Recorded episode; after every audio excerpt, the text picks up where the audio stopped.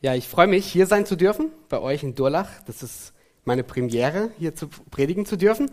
Ähm, ich habe gedacht, ganz am Anfang, du hast mich ja ganz kurz vorgestellt, ich sage noch ein paar, ein paar Sätze. Wer bin ich eigentlich? Also ich bin stolzer Ehemann, meine Frau sitzt da hinten, Elvira. Äh, wir dürfen, wie lange sind wir schon verheiratet? 2011, ne? Knifflig, ihr müsst es euch merken. Also, wir sind seit, ähm, wir werden jetzt im August sechs Jahre verheiratet sein. Wir sind seit sechs Jahren verheiratet. Ich bin Vater. Ähm, unsere kleine Theresa ist auch da hinten. Und ich bin Jugendreferent in Bretten und beim AB-Verband in der AB-Jugend tätig. Also ich habe so eine gesplittete Stelle. Genau. Das heißt, einige kennen mich auch aus BU, äh, vom Sola. Genau. So viel zu mir. Ich freue mich, dass ich hier sein darf und ich freue mich, über dieses Thema sprechen zu dürfen, weil dieses Thema ist etwas, was mich sehr beschäftigt. Ähm, ich komme aus einem, also mein Background, ich bin in Kasachstan geboren, bin mit zwei Jahren nach Deutschland gekommen und ich komme aus einer russlanddeutschen Brüdergemeinde. Und jemand, der aus einer russlanddeutschen Brüdergemeinde kommt, wird zwangsläufig mit dem Gesetz in Verbindung gebracht. Also du kommst da nicht dran vorbei. Weil dort wird dir klar gemacht, Gottes Gerechtigkeit und deine Gerechtigkeit. Und das ist gut. Ich habe gedacht, also ich bin ein sehr visueller Mensch und ich habe gedacht, das möchte ich euch einmal mitbringen. Und dass ihr gedanklich damit reinsteigt, möchte ich euch jetzt bitten, mit mir einen Weg zu gehen. Und ich bitte euch jetzt, euch kurz vorzustellen, dass ihr ein Baum seid. Kriegt ihr das hin? Manche lachen.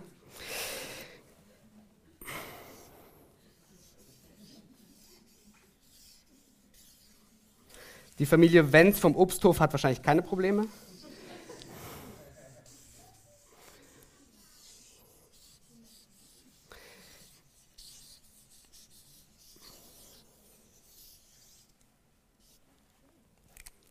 Also euer Baum ist natürlich viel schöner. Das bin ich, okay? Ihr seid ein wunderschöner Baum, den Gott gepflanzt hat. Ja? Und Gott, Gott hatte eine wunderschöne Idee. Als er den Menschen geschaffen hat, hat er den Menschen als einen Baum gepflanzt, der fest gewurzelt sein sollte und der sollte Frucht bringen. Die Bestimmung des Menschen war ganz klar. Gott wollte, dass der Mensch zu seiner Ehre aufblüht, Blätter trägt und haufenweise Früchte bringt. Das war, was Gott sich vorgestellt hat. Gott hat gedacht, Mensch, dieser Baum, wir erinnern uns an 1. Mose, wo Gott seine Schöpfung anguckt und Gott sagt, es ist sehr, sehr gut. Ja? Und da kommt ja noch eine quasi eine Steigerung. Gott sagt, lasst uns Menschen machen nach unserem Ebenbild. Ja? Und er schaut sich diesen Baum an und sagt, perfekt, toll, wunderbar. So, und jetzt passiert etwas. Da kommt jemand,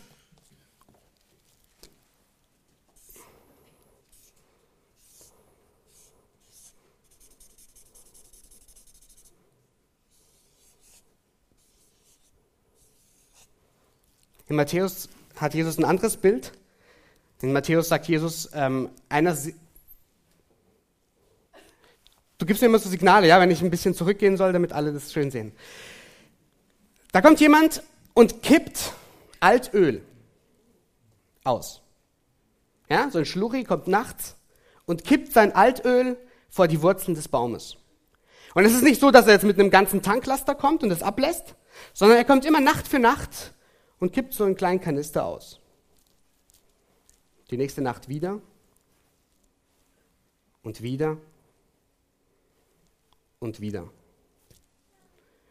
Und dieses Gift wird von dem Baum, wie kann es anders sein, über die Wurzeln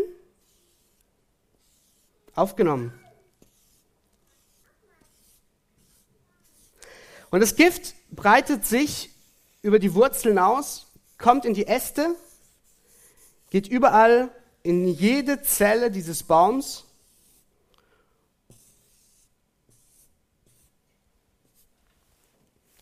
und kontaminiert diesen Baum.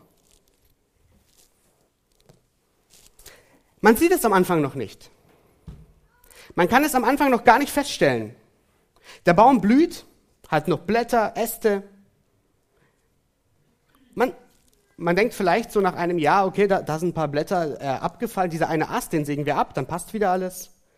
Und man merkt gar nicht, was da im Inneren des Baumes passiert, welche Auswirkung das Gift im Baum hat.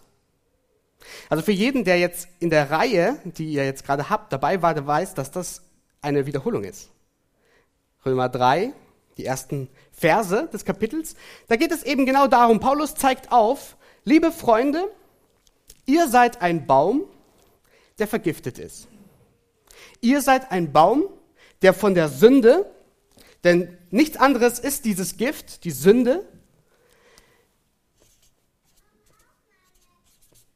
diese Sünde ist in euer Leben hineingekommen und diese Sünde hat euch von innen heraus komplett verdorben. Komplett. Durch und durch. In jeder Zelle eures Körpers befindet sich Sünde.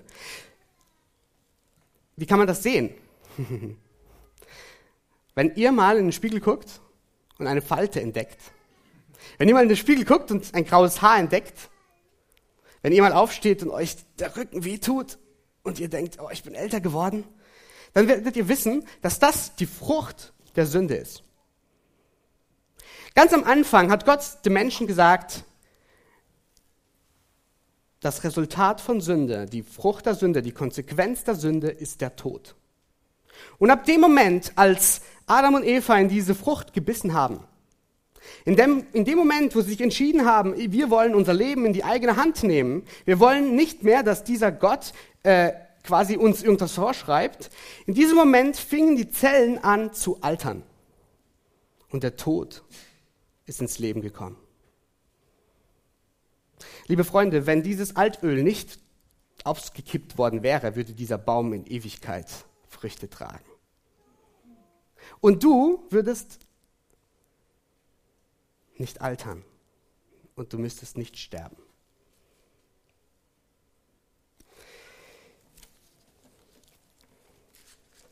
Das, was wir hier sehen, das ist unsere Gerechtigkeit. Und wisst ihr, unsere Gerechtigkeit, die hat auch ihre Früchte und ihre Blätter. Und ich würde mal sagen, die Blätter fallen langsam aus. Noch ein paar hängen so dran. Ja, aber die, die Gerechtigkeit, unsere Gerechtigkeit bringt genauso Frucht. Und das sehen wir in, unserem, in unserer Gesellschaft ganz gut, denke ich. Wir sehen Menschen, die ihr Leben scheinbar gut im Griff haben. Wir sehen Menschen, die erfolgreich sind. Wir sehen Menschen, die auch Gutes tun.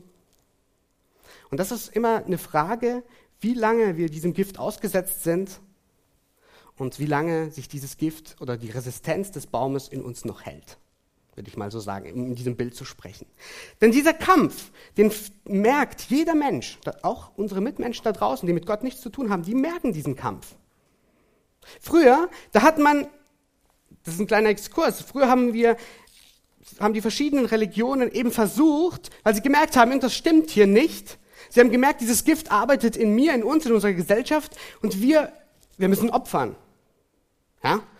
Wir müssen opfern, um, um um Gott, eine Macht über uns, wer auch immer das ist, ähm, zu besänftigen und um diesen Prozess aufzuhalten. In unserer humanistischen, antireligiösen Gesellschaft versuchen wir, den Boden umzuändern.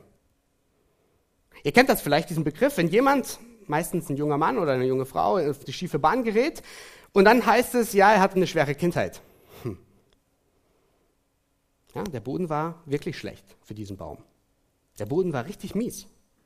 Aber es ist nicht nur der Boden. Also es ist nicht nur die Eltern, die schuld sind. Es sind nicht nur die Familie, die es vielleicht nicht gegeben hat. Es ist nicht nur das soziale Umfeld, ja, Brennpunkt Durlach oder so, ja, sondern im tiefsten Inneren ist es die Sünde, die diesen Menschen hingebracht hat und er ist zu dem geworden, was er ist.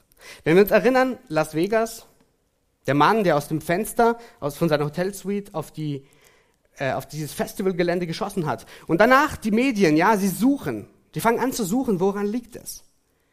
Er hat vor paar Tagen, bevor er das Massaker angerichtet hat, 100.000 an seine Frau an die Philippinen geschickt. Also an Geld kann es nicht gemangelt haben. Der war ein Familienvater, war Renten, also war ein Rentner, hat mit seiner Frau relativ gut gelebt. Die Frau weiß auch nicht. Ich meine, die Ehe war okay. Woran lag das? Ja, wenn wir jetzt an Columbine denken, da wo die zwei Jugendliche amok gelaufen sind, die wurden gemobbt, sie hatten, ähm, sie waren zerbrochen durch die Mitmenschen und dann war das das Resultat, das kann man verstehen. Aber was, was bringt einen Mann dazu, der sein Leben scheinbar von außen unter Kontrolle hat, dazu amok zu laufen? Was bringt junge Menschen dazu, jemanden vor den Zug zu stoßen? Auf dem Alexanderplatz jemanden zu Tode zu prügeln?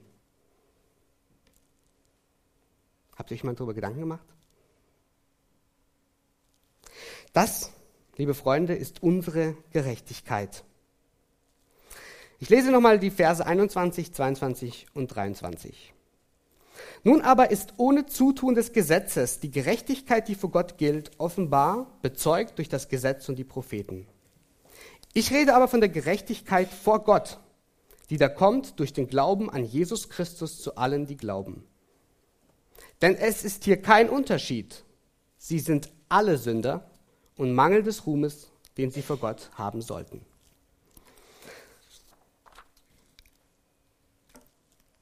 An dieser Stelle wenn ich über Sünde spreche, wenn ich darüber spreche, dass wir Menschen vor Gott versagt haben und dass wir unserer Bestimmung nicht gerecht werden, dann werde ich meistens von Jugendlichen oder Teens gefragt, ja, pff, warum? Ich meine, Gott, Gott ist doch Liebe, Gott liebt uns doch, Gott ist doch, ist doch unser Vater.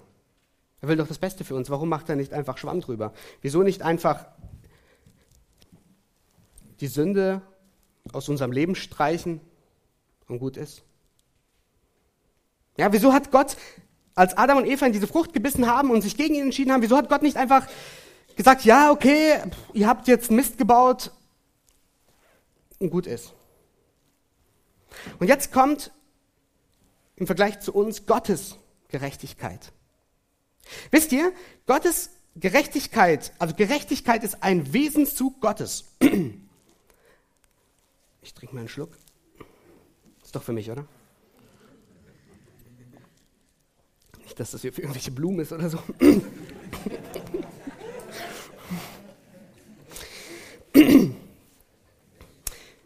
Warum? Warum lässt Gott es zu, dass wir ein ganzes Leben, wir 80, 90 sind, im Alten Testament mussten die noch viel länger mit dieser Sünde rummachen. Warum, warum lässt Gott es einfach so stehen? Und Gottes Wesensart auf der einen Seite ist Gerechtigkeit. Als Gott, denk mal, denk mal in diesem Prozess, geht mal mit diesem Prozess mit mir mal mit. Als Gott diese Welt geschaffen hat, hat er dieses, ein System geschaffen, das Spielregeln hat. Ja? Adam war klar, wenn er einen Apfel abpflückt und ihn fallen lässt, dann fällt er runter, es gibt die Schwerkraft. Ja? Es war klar, Adam braucht Sauerstoff zum Atmen. Und die ganzen Naturgesetze, also fragt mal eure naturwissenschaftlichen Freunde. Manche könnten euch ganz viel erzählen, was es für Naturgesetze gibt. Und dieses System hat Gott alles ins Leben gerufen. Und Gott hat auch Regeln, die im Geistlichen gelten, aufgestellt. Er hat gesagt, wer sündigt, der hat den Tod zur Folge. Also Sünde gleich Tod. Und jetzt stellt euch vor, Adam und Eva entscheiden sich gegen Gott und sie beißen diesen Apfel und, äh, Entschuldigung, ist keine Frucht, Frucht. Sie beißen diese Frucht und dann sagt Gott Schwamm drüber. Wisst ihr, es gibt noch diesen Ankläger, Satan. Was glaubt ihr, wie schnell er zur Stelle wäre und gesagt hätte, Gott, du hast doch gesagt, hey, du hast Regeln gemacht. Du hast Regeln gemacht, die in dieser Welt gelten. Du kannst jetzt das Spiel nicht einfach ändern. Ich meine, Gott könnte es, aber Gott ist eben gerecht. Und Gott hat ein Spiel angefangen, also ich nenne es mal Spiel, und er spielt selbst nach seinen eigenen Spielregeln. Ein kurzer Sprung. Als Jesus in der Wüste von Satan verführt wird. Ihr kennt die Geschichte vielleicht? Kurze Zusammenfassung. Jesus wird am Anfang seiner Laufbahn vom Heiligen Geist in die Wüste geführt und er wird begegnet Satan. Und Satan kommt und ist gerissen und er versucht, Jesus von seinem Weg abzubringen und er bietet ganz viele Abkürzungen an. Ganz viele Abkürzungen. Hey, Reichtum.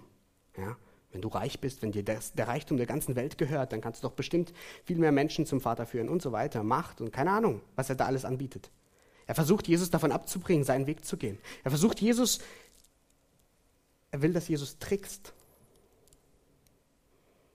Und Gott trickst nicht.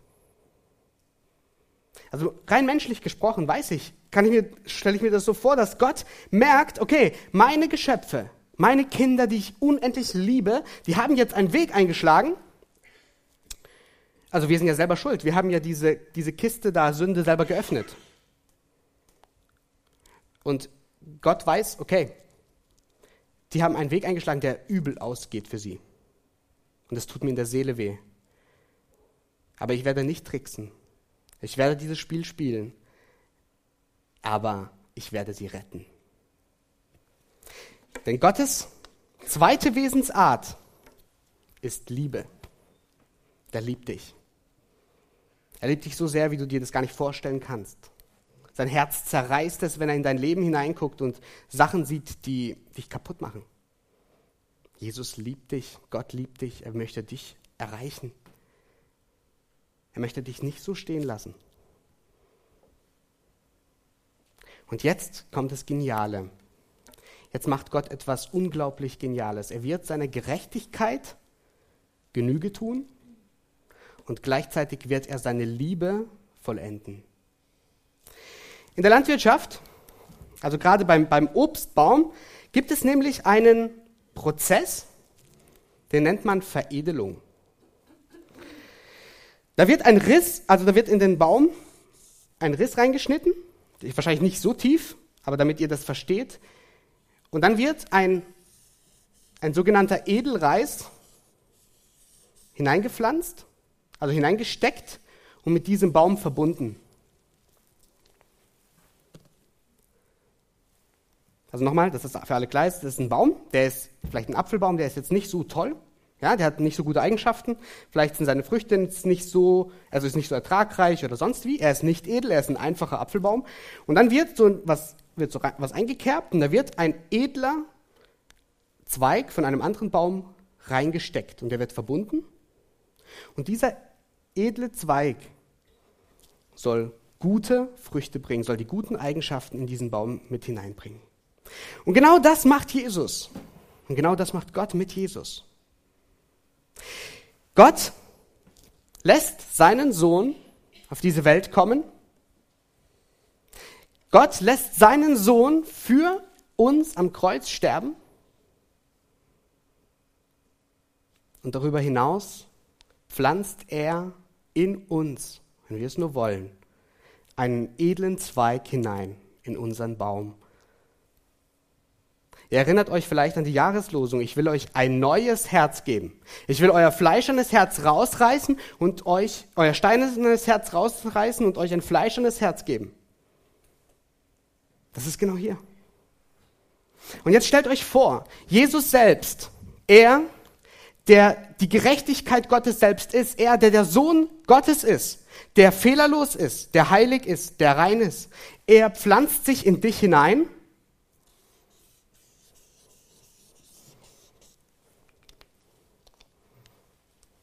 Und er fängt an, Frucht zu bringen in deinem Leben.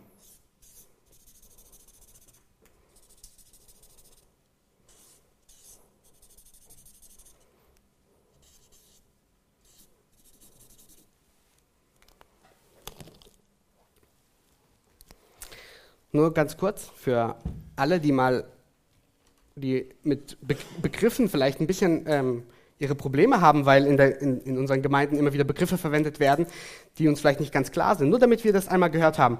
Dieser alte Baum, den kann man als der alte Mensch bezeichnen oder das Fleisch. Und dieser neue Trieb in dem Baum, das ist der neue Mensch in Christus. Und jetzt lasst uns das nochmal klar werden, nochmal verinnerlichen. Dieser neue Zweig, den Gott da in dich hineinpflanzt, wenn du es nur willst, das ist etwas völlig Neues, eine neue Schöpfung, die eben Frucht bringt nach Gottes Willen. Wenn wir Galater 5 lesen, da wird uns klar, was, diese, was mit diesen Früchten gemeint ist.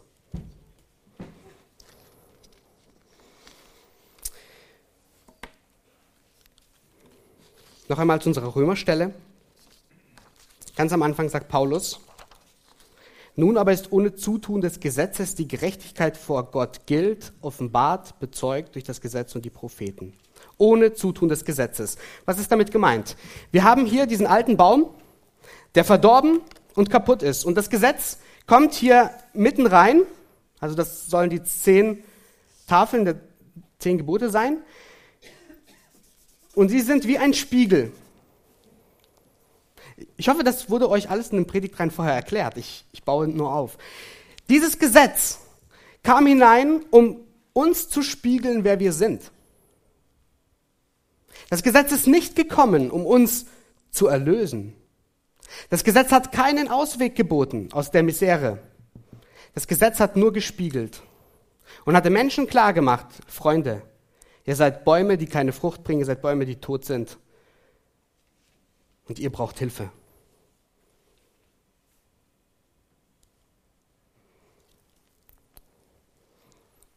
Ohne Zutun des Gesetzes. Das Gesetz hat nur gespiegelt. So, nun kommt aber Christus. Und Christus ist die Gerechtigkeit Gottes, die zu deiner Gerechtigkeit wird. Wenn du Jesus als diesen Zweig in dein Leben hineinpflanzen lässt, wenn du Christus zu einem Teil deines Baumes werden lässt, wirst du auf einmal gerecht vor Gott. Dann wirst du auf einmal zu einem Baum, der eben diese Frucht bringt, diese Eigenschaften mitbringt, die Gott haben möchte. Also wenn Gott ein Züchter ist, ja, wenn Gott einen genialen Baum haben möchte, dann kriegt er ihn. Weil auf einmal Jesus in unser Leben tritt. Und weil Jesus unser Leben verändert und weil Jesus die Frucht bringt, die Gott in unserem Leben haben möchte. Und wenn ihr jetzt den Römerbrief weiter bearbeitet, dann denkt immer wieder an dieses Bild. Immer wieder. Zum Beispiel Römer 6, wenn Paulus sagt, ich will, aber ich kann nicht. Ja, dann, denkt er, dann redet er von diesem alten Baum und so weiter. Denkt daran, wenn ihr mit Jesus lebt und wenn ihr euer Leben Jesus gibt und wenn ihr zulässt, dass Gott diesen, diesen Edelreis in euer Leben hineinpflanzt, ich auf der linken Seite muss abnehmen, er aber muss zunehmen. Und lasst uns Jesus wachsen in unserem Herzen. Lasst den neuen Menschen aufblühen in unserem Leben. Lasst ihn Frucht bringen durch den Heiligen Geist. Lasst Gott an uns arbeiten. Schaut nicht auf eure Gerechtigkeit, schaut nicht auf das, was ihr als Menschen, als sündige Menschen mitbringt, sondern schaut auf Jesus und dankt ihm dafür. Und das sagt Paulus in diesen Stellen. Er sagt, es gibt kein, auf Deutsch gesagt, kein Rühme, kein Angeben mehr. Wenn ihr in Durlach so eine schöne große Gemeinde habt, dann klopft euch nicht auf die Schulter, sondern sagt, danke Jesus, das ist die Frucht, die da rauskommt. Wenn in meinem Leben etwas passiert ist, wo du überwunden hast, ja, ich, kleines Beispiel, das kann ich ja sagen, das geht ja um mich. Als meine Frau, als wir geheiratet haben und äh, die ersten Monate und da muss man die Bude herrichten und Möbel kaufen und aufbauen. Und ich bin ein schrecklich ungeduldiger Mensch. Und irgendwann sagt meine Frau so zwischen dem zweiten Billigregal, Peter, es ist brutal anstrengend, mit dir zusammenzuarbeiten. Will jeder hören, frisch verheiratet. Peter, es ist so anstrengend. Du kotzt wegen jeder Schraube ab, die runterfällt. Du bist gleich auf 180. Was soll das? Und nach ein paar Jahren Ehe, vermutlich vielen Gebeten von meiner Frau, und Gottes unendlicher Geduld, arbeiten wir und meine Frau hält inne und sagt zu mir, Peter, ich liebe es, mit dir zusammenzuarbeiten. Du bist so viel ruhiger geworden. Und das ist mein persönliches Highlight, wenn ich in mein Leben hineinschauen darf und sehen darf, dass Jesus in meinem Leben Frucht bringt. Und dass diese Frucht in meinem Leben erblühen darf. Und ich weiß genau, dass es nicht ich bin, der das kann. Und ich weiß ganz genau, dass ich nicht der große Hecht bin, der diese Frucht erwirtschaften kann oder bringen kann. Das ist dieser Edelreis, der in meinem Leben steckt und Frucht bringt. Amen.